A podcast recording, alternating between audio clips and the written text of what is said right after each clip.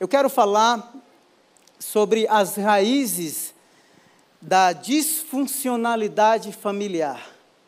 Ó, oh, que tema bonito, não é não? E ao olhar a Bíblia e as famílias que nós já mencionamos aqui, como a família de Abraão, é, quando lemos Josué capítulo 24, verso 2, Abraão, Abraão nasceu numa família é, idólatra. Quando você olha a vida de, de José, que nasceu como filho de Jacó, na família de Jacó, há toda sorte de disfuncionalidade. E nós precisamos compreender quais são realmente as raízes da disfuncionalidade familiar.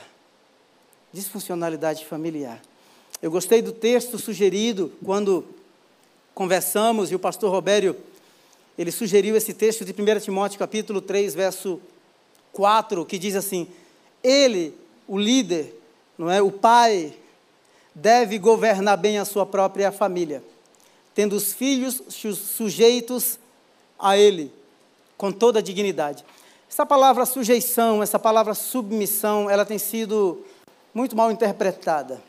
No contexto do Antigo Testamento e do Novo Testamento, a, palavra submissão, quando um escravo, quando uma nação era conquistada por um rei que era mais forte e poderoso que aquela nação, aquele que se tornava, vamos dizer assim, escravo, ele só prometia a fidelidade àquele que a conquistou. E o rei prometia, ou seja, ele se submetia. E a submissão era, ah, no seu contexto, no contexto do Antigo Testamento, a proteção, a provisão e oferecer todos os cuidados que o submetido, não é? O submetido, o submetido, o submetido precisava. Então eu sei que tem, dependendo das ideologias aí do século 21 que você se depara, ou com as falas, ou com as falácias relacionadas a essa palavra submissão, sujeição, não é? É a ideia jamais é de neutralização, de negar a, a importância do outro, a existência do outro, não pelo cuidado. Paulo diz assim: olha, submetam-se uns aos outros, cuidem uns, do, uns dos outros, protejam uns aos outros. Não é lindo isso? Essa é a faceta dentro do contexto do, do Antigo Testamento e do Novo Testamento dessa palavra é, submissão. É, eu vou falar algumas coisas para vocês que talvez sejam coisas densas, tá? Então eu queria que você prestasse bastante atenção. Todos nós aqui nascemos num contexto familiar, tá? Todos nós. Nascemos no contexto familiar. Alguns saudáveis, outros não saudáveis, tóxicos, alguns mais ou menos, e de repente nós nos tornamos o produto final desse contexto. Mas a primeira raiz das disfuncionalidades familiar, ela começa com o pecado. Quando lemos Gênesis 3, verso 16, ou se você lê Gênesis 16, quando Deus, quando Deus julga, é, estabelece o julgamento sobre Adão, Eva, a criação e os animais, as relações a partir ou depois do pecado se tornaram relações difíceis. A mulher iria agora dar filhos, mas teriam dores, as dores dela seriam multiplicadas. Alguns estudiosos, teólogos dizem que ela já sentia dores, mas não tão intensas o quanto depois do pecado. Né? O reino vegetal é, iria produzir espinhos. Adão, que vivia de boaça no paraíso, agora teria que comer do suor do rosto dele. E as relações entre Adão e Eva, em Gênesis 3,16, diz assim: a mulher lhe declarou: multiplicarei grandemente seu sofrimento na gravidez. Na gravidez, com sofrimento você dará luz a filhos. Olha agora, seu desejo será para o seu marido e ele a dominará. Então veja aqui que as raízes da disfuncionalidade começam no pecado. E é impossível, não é, que a disfuncionalidade não exista em qualquer relação, por mais, do, por mais perfeita que ela seja do ponto de vista humano. A disfuncionalidade, em termos é, da criação, é inevitável. É inevitável. E nós precisamos reconhecer isso. Ninguém nasce em estado de pureza, como diz o Islã. Ninguém é né, uma tábua ou uma tábua rasa, como disse o filósofo. Não. É, nós já nascemos com uma natureza pecaminosa que herdamos dos nossos primeiros pais. E a maioria das confissões teológicas concordam com este, com este conceito. Em Romanos capítulo 3, verso 10 diz: Como está escrito, não há nenhum justo, nenhum sequer. Tem algum aqui? Nós fomos declarados justos diante do Senhor por meio do sacrifício, diante do Senhor nosso Deus por meio do sacrifício de Cristo. Não há ninguém que entenda, ninguém que busque a Deus. Romanos 3:12, todos, e o contexto aqui de todo é judeus e gentios, paulistanos e baianos.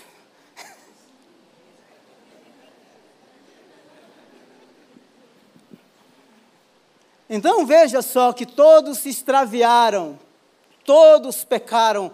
Romanos 7, a partir do 8, o pecado, aproveitando a oportunidade, a oportunidade dada pelo mandamento, produziu em mim um tipo de desejo cobiçoso. O pecado produziu um tipo de desejo cobiçoso. Eu acho legal porque Paulo, quando escreve a carta aos Romanos, ele diz: se você é guardador da lei, de toda a lei, mas se você tropeça em um único mandamento, você tropeça em toda a lei. Toda a lei.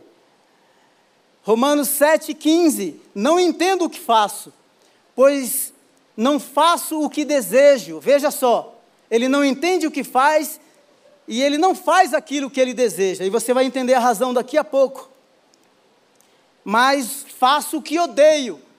E se faço o que não desejo, admito que a lei é boa. A lei é boa porque a lei vai estabelecer parâmetros para a relação. A lei do Antigo Testamento não salvava. Por isso que Paulo, ao escrever Romanos capítulo, no capítulo 5, ele vai dizer assim: aonde, aonde abundou o pecado, superabundou a graça. O que ele está dizendo é que a lei dada me faz consciente do pecado, porque ela estabelece parâmetros para uma relação.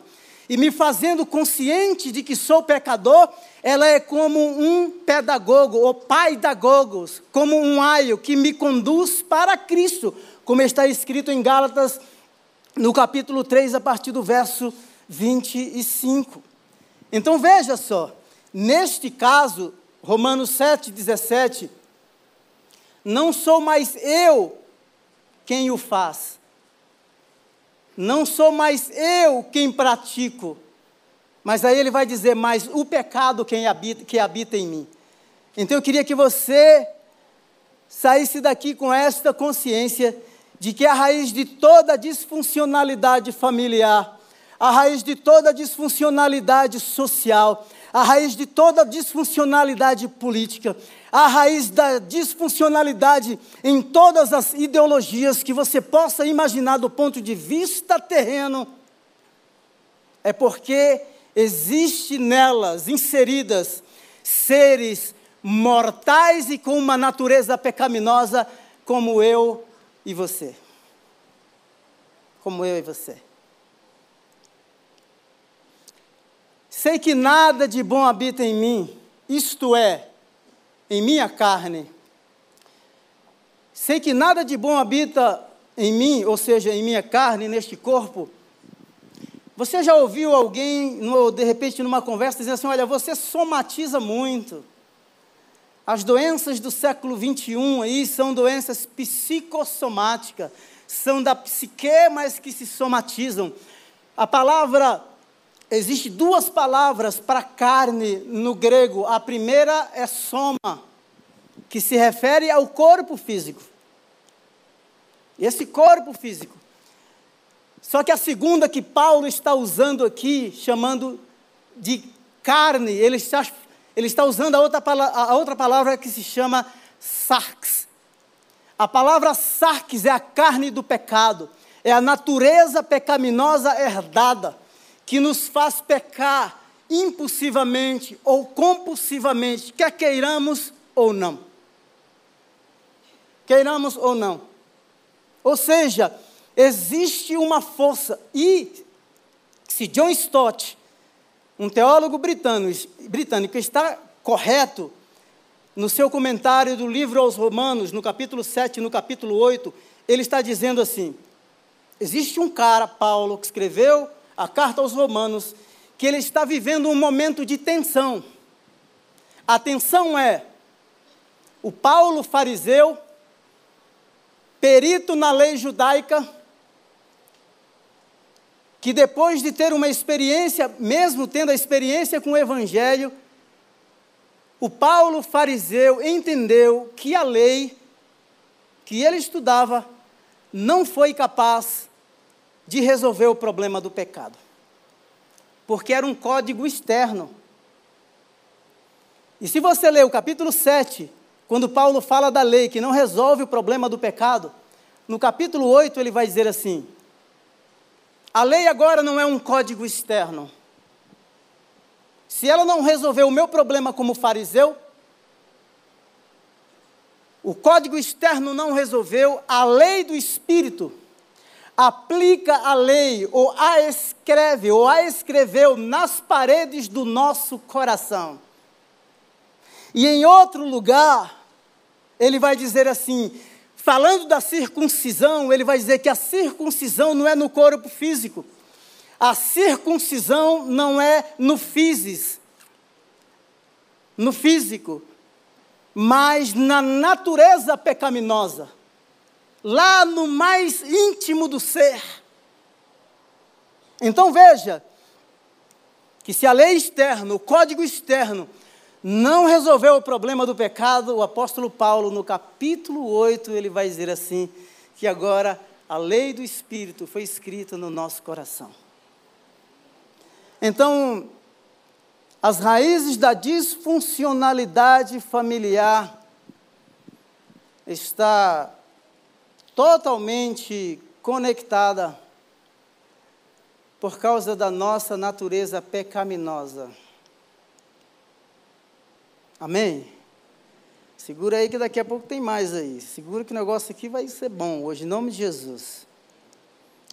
Romanos 7, 20. Ora, se faço o que não quero, já não sou eu quem o faz, mas o pecado que habita em mim.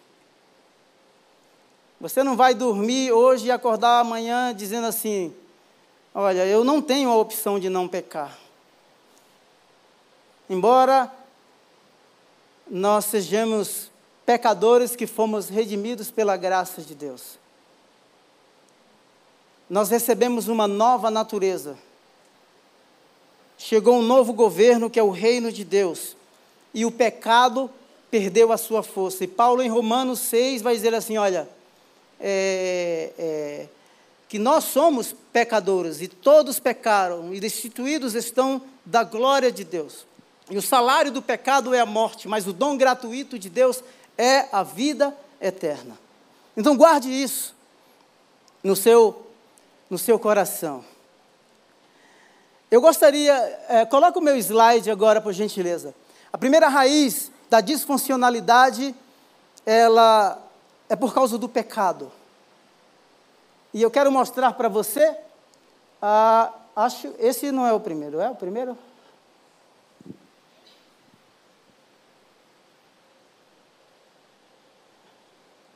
Não funcionando direito não aqui, vamos lá. Ah, consegue voltar para mim? Por que, que não funciona esse trem aqui, hein?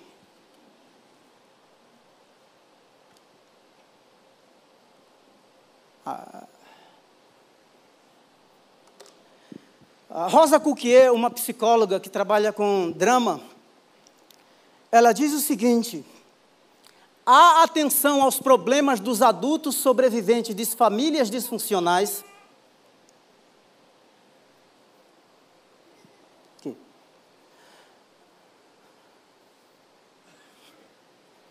A atenção aos problemas dos adultos sobreviventes de famílias disfuncionais incestos ou outros abusos infantis, gerou uma consciência crescente de que o desenvolvimento emocional de um indivíduo nem sempre acompanha o seu desenvolvimento psicológico.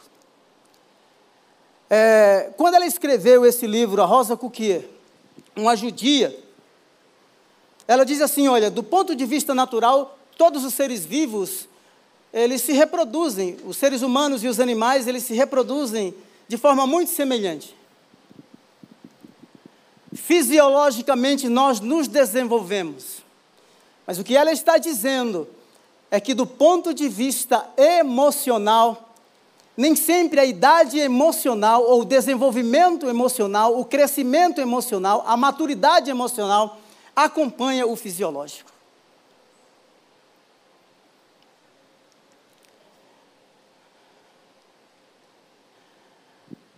Como surge uma criança ferida dentro de nós? Os seres humanos exercem um enorme poder uns sobre os outros, diz uh, Rosa Cuquier. Um poder de vida ou morte. Do ponto, de, do ponto de vista fisiológico, é o que ela está dizendo, os seres humanos se reproduzem de forma muito semelhante a todos os animais mamíferos e nascem quando saem do útero materno. Porém, do ponto de vista psicológico, entretanto, sua reprodução é totalmente original e peculiar. Psicologicamente, o ser humano nasce aos poucos. Aos poucos. E nem sempre totalmente. Você já ouviu a frase assim: nossa, o cara é um homem forte, ou uma mulher, do ponto de vista físico. Mas assim, olha, mas quando abre a boca é uma criança.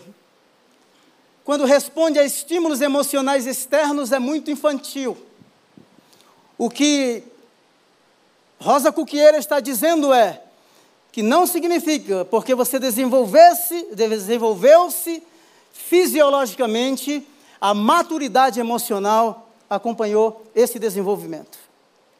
Só nos últimos anos, e devido aos conhecimentos advindos das terapias sistêmicas, podemos começar a vislumbrar a complexa teia das relações intrafamiliar e a natureza de um fenômeno que poderia ser chamado de contágio psicológico. Guarde essa palavra, contágio psicológico. E que significa a passagem de geração a geração de carências fundamentais nas relações de dependência básica que acabam por impregnar toda a capacidade de relacionamento do indivíduo. Ou seja, se nós tivermos ou tivemos carências básicas na primeira infância, isso vai impregnar toda a nossa vida. Pode colocar o próximo, por favor. Pode passar.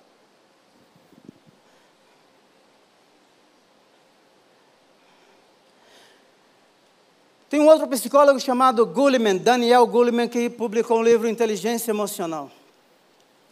O Goleman diz que a imprecisão do cérebro na infância, a imprecisão do cérebro emocional, nesses momentos, ou seja, nos momentos da infância, acrescenta-se o fato de que muitas lembranças emocionais fortes datam dos primeiros anos de vida na relação entre a criança e aqueles que cuidam dela.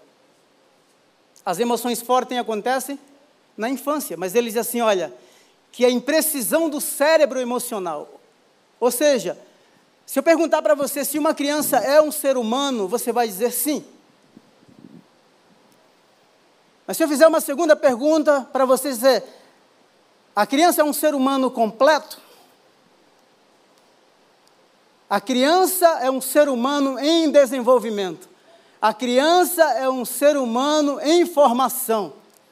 E o Goleman vai dizer assim que a amígdala e o neocórtex, não é que ainda estão em desenvolvimento, não foram formados, estão se desenvolvimento e são nesses lugares aonde os traumas são armazenados. Armazenados, o Goleman diz. Daqui a pouco você vai conseguir me entender melhor. Armazenados do ponto de vista bruto. Por quê? Porque uma criança, quando tem um trauma, o Goleman vai dizer, ela não tem vocabulário nem maturidade emocional para articular, para verbalizar. É por isso que os traumas da infância, quando eles são disparados na idade adulta, nós nos tornamos, nós ficamos atordoados. Por quê? Porque o trauma da infância, quando, quando você teve o trauma na infância e você não teve vocabulário e nem maturidade emocional para articular, para trabalhar aquela emoção, quando ele aparece na idade adulta, ele vai aparecer da mesma forma na idade é, que você experimentou na primeira infância. Então veja só, é, então, a primeira causa da disfuncionalidade familiar é o pecado. A segunda causa da disfuncionalidade familiar é a família. É o contexto onde você nasceu. O Peter Escaseiro, no seu livro Espiritualidade Emocionalmente Saudável, ele diz assim: poucas, bem poucas pessoas surgem de suas famílias de origem em um estado emocionalmente perfeito ou idôneo. Em meus anos iniciais de ministério, eu acreditava que o poder de Cristo podia quebrar qualquer maldição. Por isso eu dava pouquíssima atenção ao fato de que o lar, o lar, a casa, a família em que eu havia deixado para trás havia muito tempo ainda estava me moldando. Percebe a influência do contexto familiar? E depois ele vai dizer assim: padrões familiares do passado são representados em nossos relacionamentos presentes, sem necessariamente estarmos cientes dele. Então eu gostaria que nós fizéssemos uma retrospectiva da nossa história familiar. Os pais que consagraram seus filhos aqui, e nós que um dia consagramos os nossos. Ou talvez você não tenha filhos, mas você pode tecer um diagnóstico, com toda a sua limitação, com a linguagem da psicologia, da psiquiatria e por aí vai, você pode tecer alguns um diagnóstico de quão saudável ou quão abusivo foi o contexto da sua família e de repente pensar o quanto isso moldou, influenciou. Há muitos anos atrás eu encontrei um jovem, ele teve, numa conversa com outro colega, estávamos em três, e o colega que estava do lado, ele teve assim uma explosão, uma fúria explosiva com o colega. E o rapaz falou assim: Mas por que você está me tratando desse jeito? Por que você está falando comigo desse jeito? E ele falou assim: ele parou e pensou, viu que aquela explosão não cabia naquele lugar, e ele falou assim para mim depois de alguns minutos: Samuel, o que eu posso dar, o que eu posso oferecer, se foi isto que eu vi na minha casa durante toda a minha infância, estas explosões de fúrias, de agressões verbais. O escaseiro, no seu livro, ele cita uma frase interessante. Ele diz assim que Cristo, por meio do Espírito Santo, pode morar no seu coração.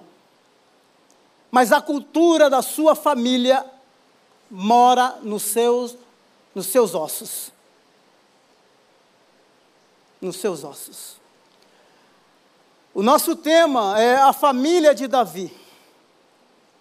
Quando olhamos a família de Davi, nós vemos um guerreiro, um homem valente, um homem de aspecto físico bonito, estético. Mas ao analisar a história deste, deste adolescente, que é quando começa a sua jornada, primeiro aspecto que percebo das disfuncionalidades familiares na vida de Davi é que quando o rei Samuel foi ungir o rei de Israel, o seu pai Jessé expôs, colocou diante de Samuel todos os filhos. Interessante, por que, que Davi não estava ali? Ele não foi pré-candidato, ele não foi consultado. Do ponto de vista humano e natural, ele não foi cogitado para ser o rei de Israel. E depois que todos os filhos são apresentados. Samuel pergunta: ainda tem algum? Tem a rapa do tacho. Está lá no campo apacentando ovelhas. Vamos sentar? Vamos sentar e vamos esperá-lo. Quando Davi chega, Deus fala com, com, com Samuel, dizendo assim: certamente o meu ungido, o meu rei está diante de ti. E ele é consagrado rei. Por inferência, nós podemos deduzir, você pode pensar, ah, tudo bem que os irmãos de Davi, eles iriam, eles tinham idade para estar na guerra, por isso eles estavam ali. Mas existe um texto que fala quão ríspido, ou quão ríspidos eram os irmãos de Davi. Olhem 1 Samuel 17, 20. Levantando-se de madrugada, Davi deixou o rebanho com outro pastor, pegou a carga e partiu conforme Gessé lhe havia ordenado. Chegou ao acampamento na hora em que, com grito de batalha, o exército estava saindo para suas posições. Ele foi entregar a marmita, foi levar, não é? Estava é, trabalhando como delivery aqui. Davi deixou o que havia trazido com o responsável pelos suprimentos. Correu para a linha de batalha para saber como estavam os seus irmãos. Veja só, ele correu para a linha de batalha para ver como estavam seus irmãos. Ele foi chamado pelo pai para levar o alimento. Ele foi, quando ele chega no acampamento, ele quer saber qual é a situação dos seus irmãos.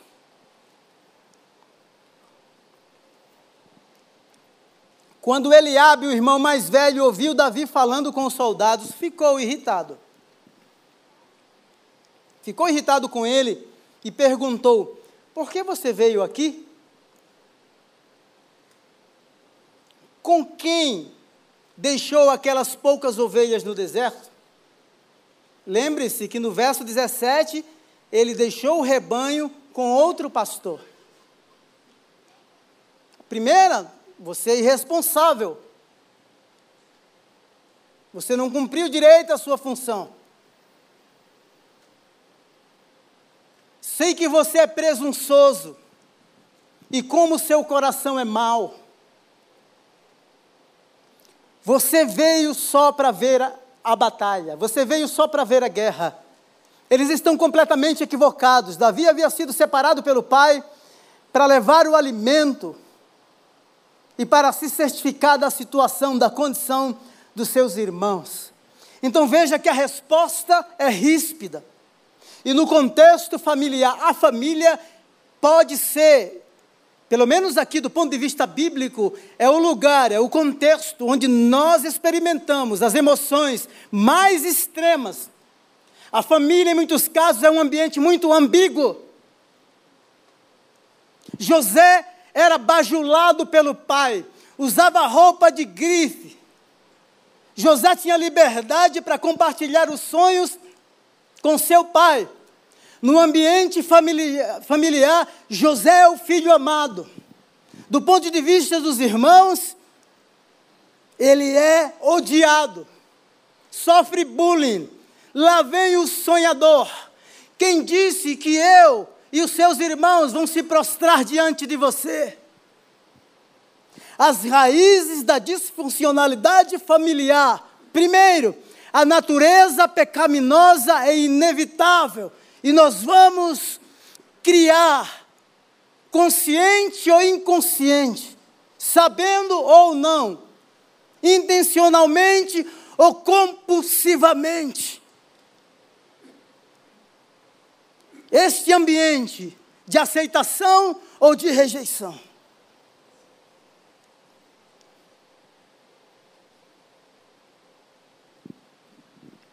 Eu queria que você pensasse nisso.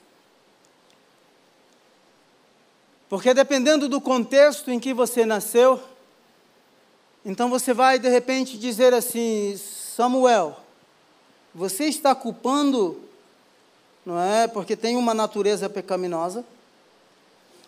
Ou você está responsabilizando os meus pais, porque eles fizeram muitas, ou cometeram muitos abusos, toda sorte de abuso comigo? Ou você vai olhar a sua história de vida e dizer assim: não, eu sou grato pelo pai, pela mãe, pelo contexto, pelo ambiente familiar no qual eu fui criado. São realidades diferentes. E estas são as realidades de muitas famílias. Agora, não responsabilize nem a natureza pecaminosa e nem os seus pais, porque a partir do momento que nós temos a consciência A partir do momento que nós temos acesso a este conhecimento, nós temos a oportunidade para mudar o quadro. E é isso que nós vamos ver agora na vida de Davi. Segundo Samuel no capítulo 11, na primavera, na época que os reis saíam para a guerra, Davi enviou para a batalha Joabe com seus oficiais e todo o exército de Israel. A primavera, os climas eram bons. Primavera acontecia no contexto judaico depois da colheita. O exército estava na guerra, Davi estava no palácio. A disfuncionalidade familiar começa com a omissão. O rei deveria estar na guerra. E a omissão o leva à exposição do pecado. A casa do rei havia uma varanda. A varanda para ver o exército desfilando em triunfo. Mas quando ele chega na varanda, ele vê uma mulher bonita tomando banho. Ele se expõe. Quando nós nos omitimos do nosso real papel, da nossa real vocação, do propósito para qual Deus nos chamou para viver, certamente nós iremos nos expor de coisas ou, ou diante de coisas que irão comprometer a nossa carreira, a nossa vida e que trarão prejuízos grandiosos para nós pessoalmente e para aqueles que estão ao nosso redor.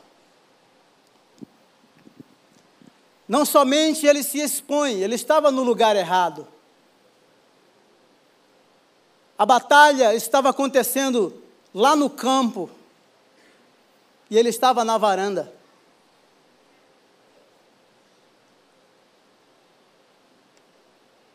Estava na varanda.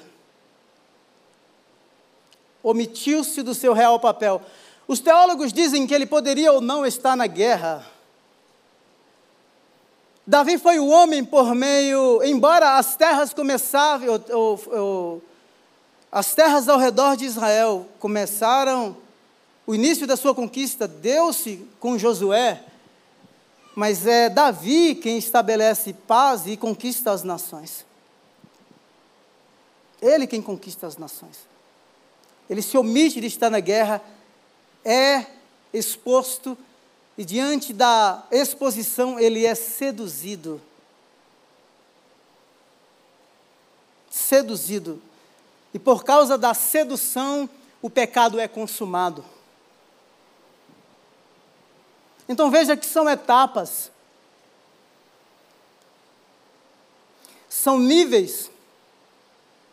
O pecado vai tomando conta, um abismo chamando um outro abismo. E não somente isso, depois de pecar, ele manda uma carta para Joabe, o seu comandante. Batseba era mulher de Urias, um guerreiro, um cara leal, um cara fiel a Davi. Põe o cara na frente da batalha para que ele morra. Veja como as situações vão se tornando cada vez mais complicadas. O fato de Davi ter pecado e mandado Urias para frente da batalha, Davi, que tem a capacidade racional de planejar, não é? Somos líderes. A gente tem a capacidade para arrumar paliativos, para fazer planejamentos, para resolver situações. Então ele quer resolver dizendo assim: ora, se Urias vai, se Urias vai até agora ninguém descobriu. Está tudo em segredo. Se Urias vai para frente da batalha e ele morre, vai ficar tudo aqui em casa. Fica tudo debaixo do tapete. Tudo debaixo do tapete. Então, veja que a solução para o pecado não são paliativos. Deus não trata dessa maneira. A solução para as disfuncionalidades não dependem das nossas boas intenções.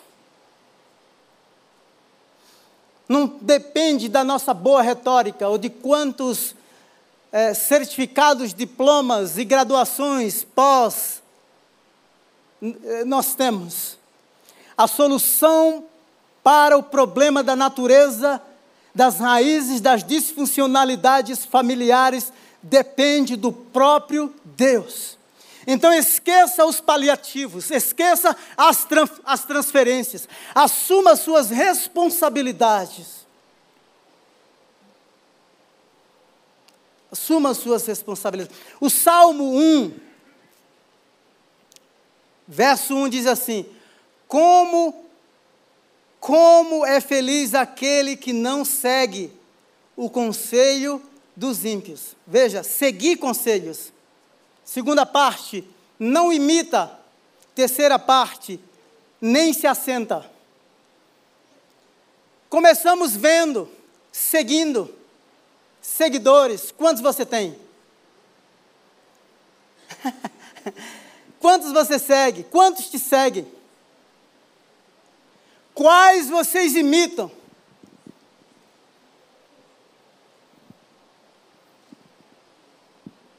Em quantos grupos você se assentou, ou seja, você foi atraído de longe, seguindo, você começou a imitar, a reproduzir o comportamento visto, e agora você se assentou, você é parte. Foi isso que aconteceu com Davi. A omissão, a exposição, a sedução e a consumação do ato.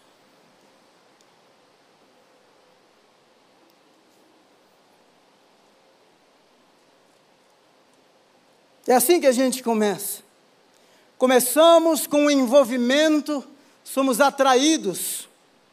O final pode ser a consumação. O segundo aspecto que eu percebo aqui é que nós precisamos de auxílio. Natan é enviado a Davi e ele conta uma parábola. Tinham dois homens ricos, para encurtar a história. Um tinha tudo: casas, palácios, servos, servas, concubinas. E tinha um outro pobre que só tinha uma ovelhinha. E aí veio o rico e tomou a ovelha. Quando Natan conta isso, o Davi prontamente diz assim: esse cara merece morrer. E Natan diz assim: Esse cara é você. Esse cara é você. Veja só que existem situações, por causa da nossa, uh, da nossa omissão no real papel do exercício da nossa vocação, porque fomos seduzidos, expostos e seduzidos e consumimos tais atos, que as nossas emoções podem estar totalmente perturbadas. E nós precisamos de um processo facilitador que gere arrependimento e que restaure o nosso relacionamento com o Criador. Vocês estão me entendendo? Tem uns dois crentes aí, né? Eu lembro-me da história do Samuca, o meu filho. O Samuca é o meu filho mais velho. Você sabe que os efeitos da pandemia em todos os segmentos da sociedade foram catastróficos. Eu lembro-me que uma das noites, assim, bem tarde, eu estava conversando com o Samuca. E ele falou assim: Pai, eu quero conversar contigo, eu quero contar uma história para você. Eu estou enfrentando tal dificuldade. E ele relatou a dificuldade. E, e eu falei assim: Olha, eu vou procurar uma forma de te ajudar e etc. E depois eu fiz uma pergunta para o Samuca, eu falei assim, por que que você, por que que você decidiu compartilhar isso comigo? Ele olhou nos olhos, nos meus olhos, e ele disse assim, porque eu confio em você.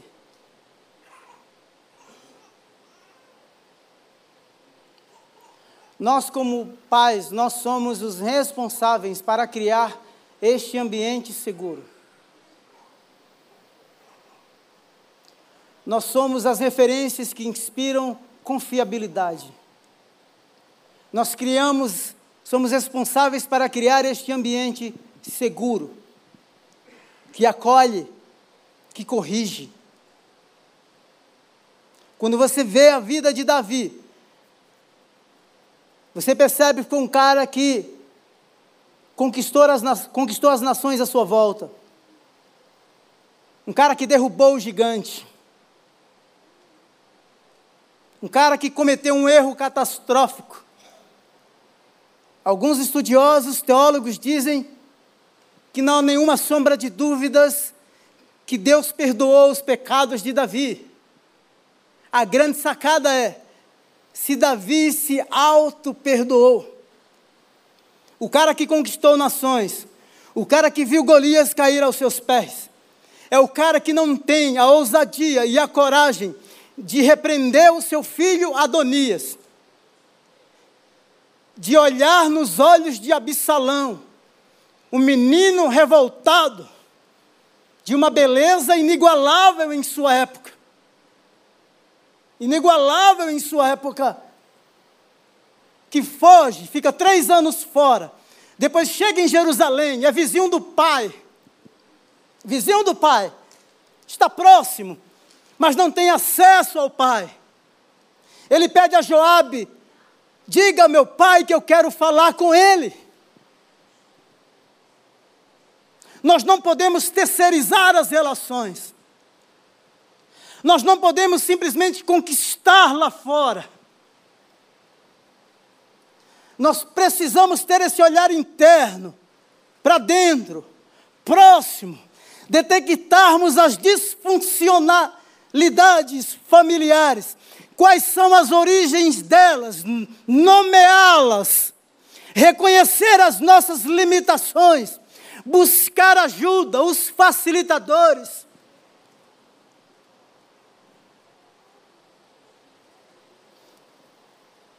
Para que não haja essa disfuncionalidade entre o privado e o público.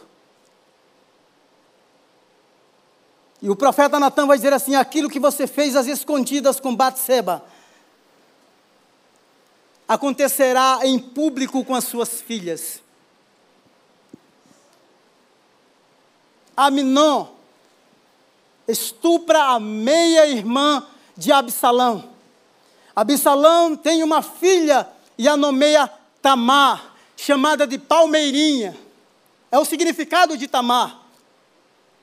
Que não recebeu o acolhimento do pai, que foi abusada pelo irmão. Aminon nunca foi advertido, nunca foi corrigido. Havia um grito no coração de Absalão. Ele não precisava de um rei, ele não precisava de um CEO, ele não precisava dos seus certificados, da sua biografia de quantas batalhas, quantos diplomas.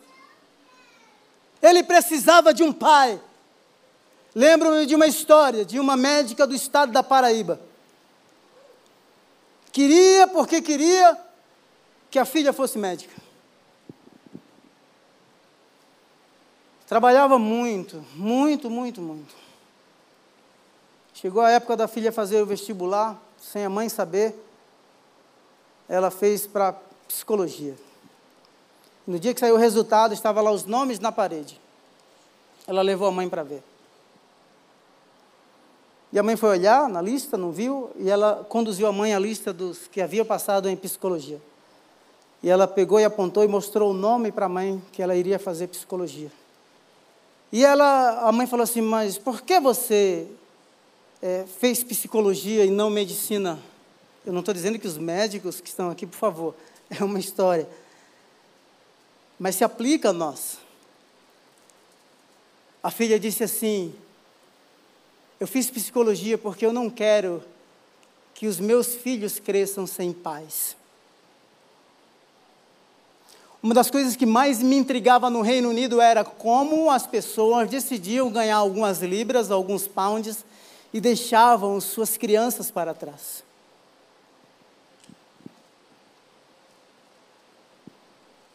Uma outra, uma outra situação que enfrentei eu e o Joseph, meu filho mais novo. Um dia estava sentado no sofá. Sentado no sofá. E um colchão assim, ele estava deitado. E, como se aqui fosse sofá, os meus pés estavam aqui. Ele abraçou a minha perna, porque ele estava com a cabeça entre as minhas duas pés, e ele abraçou assim. E ele disse uma coisa interessante. Ele disse assim: Pai, eu me sinto tão seguro quando o Senhor está em casa.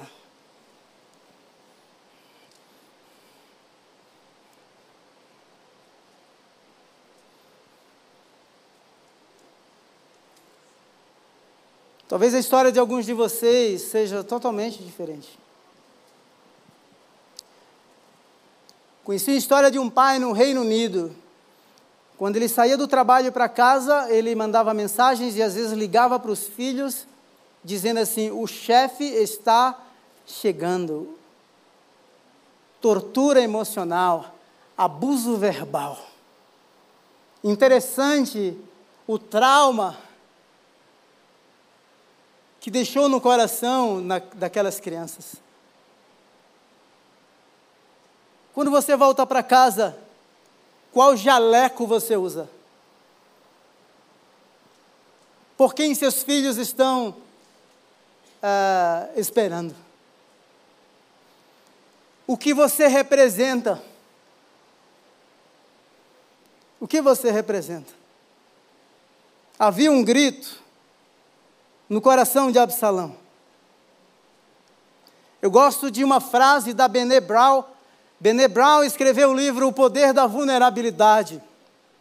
Bené Brown disse assim: Assumir a nossa história pode ser difícil, mas não tão difícil como passarmos nossas vidas fugindo dela. Nós temos que ter coragem para liberar perdão para esvaziar o coração do ódio, para não cultivar toda negligência, toda omissão, todo abuso verbal que experimentamos no contexto da família. A vida de José retrata bem isso. Você imagine aquele menino que não podia processar, elaborar ou reelaborar as, as, as emoções, os sentimentos da adolescência. Vendido como escravo, privado da presença do pai. Paternidade é um problema grave. O pai precisa estar em casa em todos os sentidos. Um segundo aspecto forte da vida de Davi é porque ele se omitiu, ele criou um ambiente para subversão dentro da sua própria casa. A omissão cria o ambiente para subversão. Aí todo mundo agora quer ser rei. Uma mulher chamada Hagita, lá em 1 Reis 1, 5 e 6, ela se autoproclama rei, rainha. 1 Reis 1, 5. Aí daqui a pouco vem Adonias, conspira, quer se tornar rei, Salomão vai e o mata. Absalão, depois de, de viver distante do pai, volta, insiste para falar com o pai. Quando ele volta para Jerusalém, ele monta um escritório próximo ao palácio, porque todas as pessoas que vinham das províncias para resolver os problemas com o rei Davi, ele o abordava. A sua omissão como pai, ela vai criar um ambiente para subversão. Discipline os seus, os seus filhos, corrija-os, converse, entre no quarto. Nós não somos pais que vamos pagar contas. Nós temos uma responsabilidade para forjarmos homens e mulheres fortes nesta geração. Se, se nós nos omitirmos, a nossa omissão criará o ambiente para subversão. Quando os filhos nascem, nascem esperanças. Apesar de todo o comportamento de Davi, quando os filhos lhe nasceram, por exemplo, Adonias, aquele que pertence a Adonai, aquele que pertence ao Senhor. Salomão, que significa pacífico. Absalão, que significa Pai da paz. Ele não sonhou com aquilo que a família dele se tornou, ele sonhou diferente. Os nomes que ele deu, que ele deu aos seus filhos tinham sentido e um significado para ele e para a história de cada um dele. Se nós nos, nos omitirmos em disciplinarmos, em corrigirmos, em amarmos, nós estamos criando ou contribuindo para que comportamentos tóxicos sejam revelados e manifestos através da vida dos nossos filhos.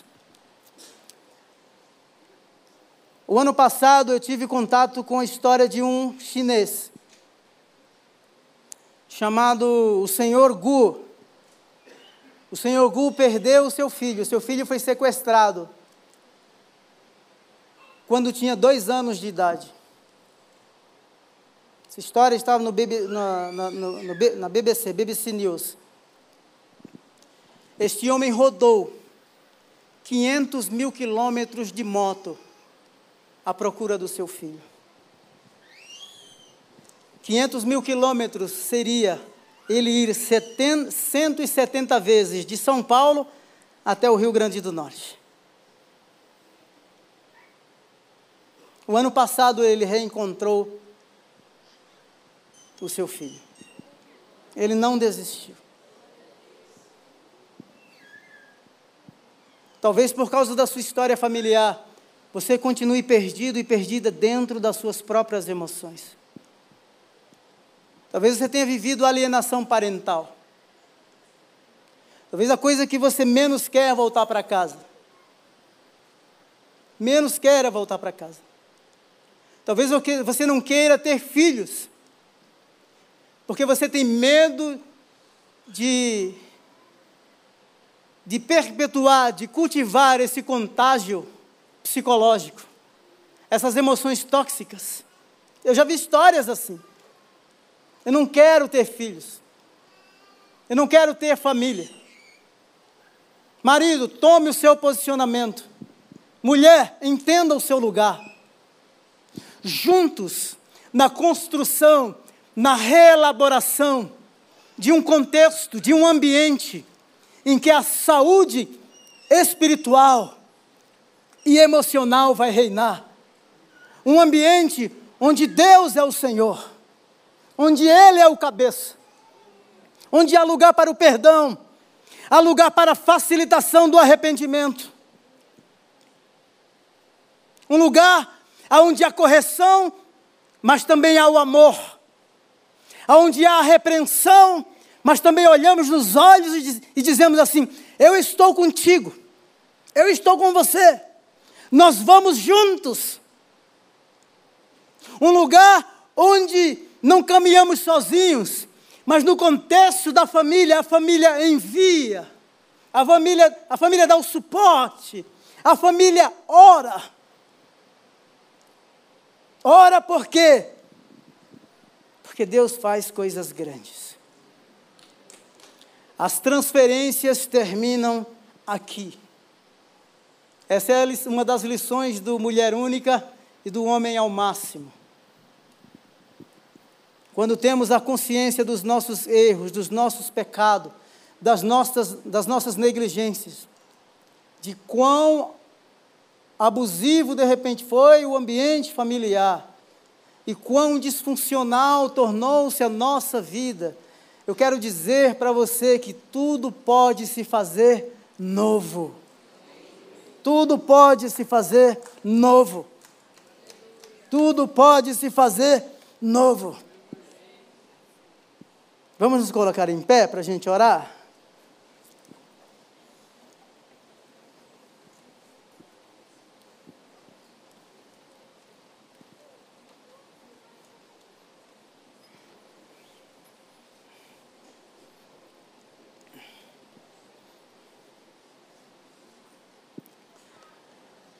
Eu quero fazer um apelo nessa, nessa tarde. Se você está aqui pela primeira vez, pela segunda vez, você me ouve pela internet, e ao ouvir essa reflexão, ao ouvir essa mensagem, alguns sentimentos, algumas emoções entraram aí em ebulição no seu coração. E você diz assim: não, isso é verdade. Deus está falando comigo, você nem sabe que seja Deus que está falando com você, mas assim: não é verdade. Eu preciso disso. E se você nesta, nessa tarde quer recomeçar, de repente você nunca fez uma oração de entrega da sua vida para Deus, e o seu ambiente é um ambiente, o seu estilo de vida é um estilo de vida em solidão, e não somente solidão, mas você entende assim às vezes que as pessoas não conseguem ficar perto de você por causa da sua agressividade às vezes. Ou você não é agressivo, mas você é aquela pessoa recatada e você não compreende. Aquela pessoa em que a timidez tomou conta de você. E você quer nessa tarde começar ou recomeçar. Eu quero dizer que o Deus que tudo pode, Espírito Santo do Senhor, pode mudar toda esta situação, mudar o seu coração e, através da sua vida, escrever uma nova história. Tem alguém nessa tarde que quer entregar a sua vida para Jesus? Eu quero seguir esse Jesus, eu não quero mais andar sozinho, eu não quero mais andar sozinho, eu quero formar ah, um novo contexto e quero sonhar com uma família diferente. Levante a sua mão assim para que eu te veja. Alguém aqui do meu lado direito, esquerdo, lá na galeria. Eu quero fazer um segundo apelo. Você que foi vítima de abusos, eu estou falando vítimas de abusos no ambiente familiar, porque você conhece os efeitos desses abusos na sua vida presente. Eu quero orar por você. Só levante a sua mão e acena assim. Você não precisa sair do seu lugar. Eu quero orar por você. Vi uma pessoa com a mão levantada. Duas. Conheci uma moça chamada Júlia. Uma vez eu estava fazendo uma avaliação da Júlia e aí nós vamos orar. Na época que era diretor do seminário, e eu deixei o roteiro do lado, o script da entrevista e perguntei para a Júlia. É um nome fictício que eu estou usando aqui, um pseudônimo. E eu perguntei, Júlia, eu queria saber qual a lembrança que você tem do seu pai. A Júlia não respondeu, ela chorou convulsivamente por muito tempo e eu a deixei chorar chorar. Ela chorou muito. Quando ela se acalmou, ela falou assim: Pastor Samuel, a lembrança que eu tenho do meu pai é quando eu tinha oito anos de idade, que ele se separou da minha mãe. Eu estava na porta da minha casa, porta aberta, e eu na porta da minha casa, e eu vendo partir com as malas. E eu falei para ela, perguntei novamente: um dia você contou essa história para alguém? Ela disse: não. Nunca contei para ninguém. Uma dor guardada por cerca de 30, 30 anos. Eu queria que fizéssemos como Joseph fez. Que nós nos apegássemos nessa tarde à presença do Pai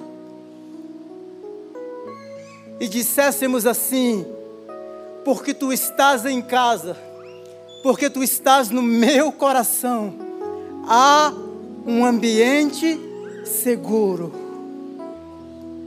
Porque tu estás perto, eu posso me apegar a ti.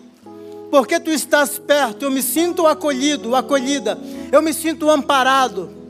Tu, como Pai, o Pai eterno, o Pai amoroso, faz toda a diferença no contexto da minha vida pessoal.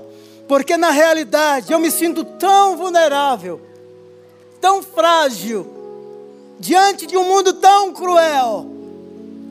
Mas ao me apegar a Ti e me aproximar de Ti, e porque Tu estás em casa, eu me sinto seguro. Eu me sinto segura.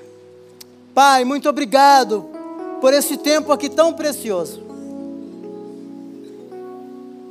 Por esse Deus que que não nos despreza, que apesar dos nossos erros, apesar das nossas infantilidades, o teu amor não muda. Que o nosso coração se converta a ti que os nossos corações se convertam uns aos outros, o coração dos pais se convertam aos filhos e dos filhos aos pais. Que toda barreira que foi gerada pelas disfunções no ambiente familiar, toda palavra proferida, todo abuso verbal que gerou mágoa, ódio, rancor, falta de confiança, falta de transparência, que que nos privou da aceitação, de nos sentirmos acolhidos e amados. Deus, em nome de Jesus, que todas essas barreiras caiam por terra em nome de Jesus. Oro para que nesta família um novo ciclo neste dia se inicie. Em nome de Jesus. Eu abençoo a sua casa. Eu abençoo a sua família. Toda erva daninha toda emoção tóxica que flui, que flui que impera no ambiente da sua família, que sejam redimidas, que sejam extintas em nome de Jesus. Eu oro para que na sua casa haja um ambiente de paz, que a luz, que a luz do Senhor resplandeça de tal forma que todas as trevas sejam dissipadas, que todo ego, todo orgulho, todo orgulho seja posto por terra e que haja em nós o mesmo sentimento que houve em Cristo Jesus, que sendo Deus, não usurpou ser igual a Deus.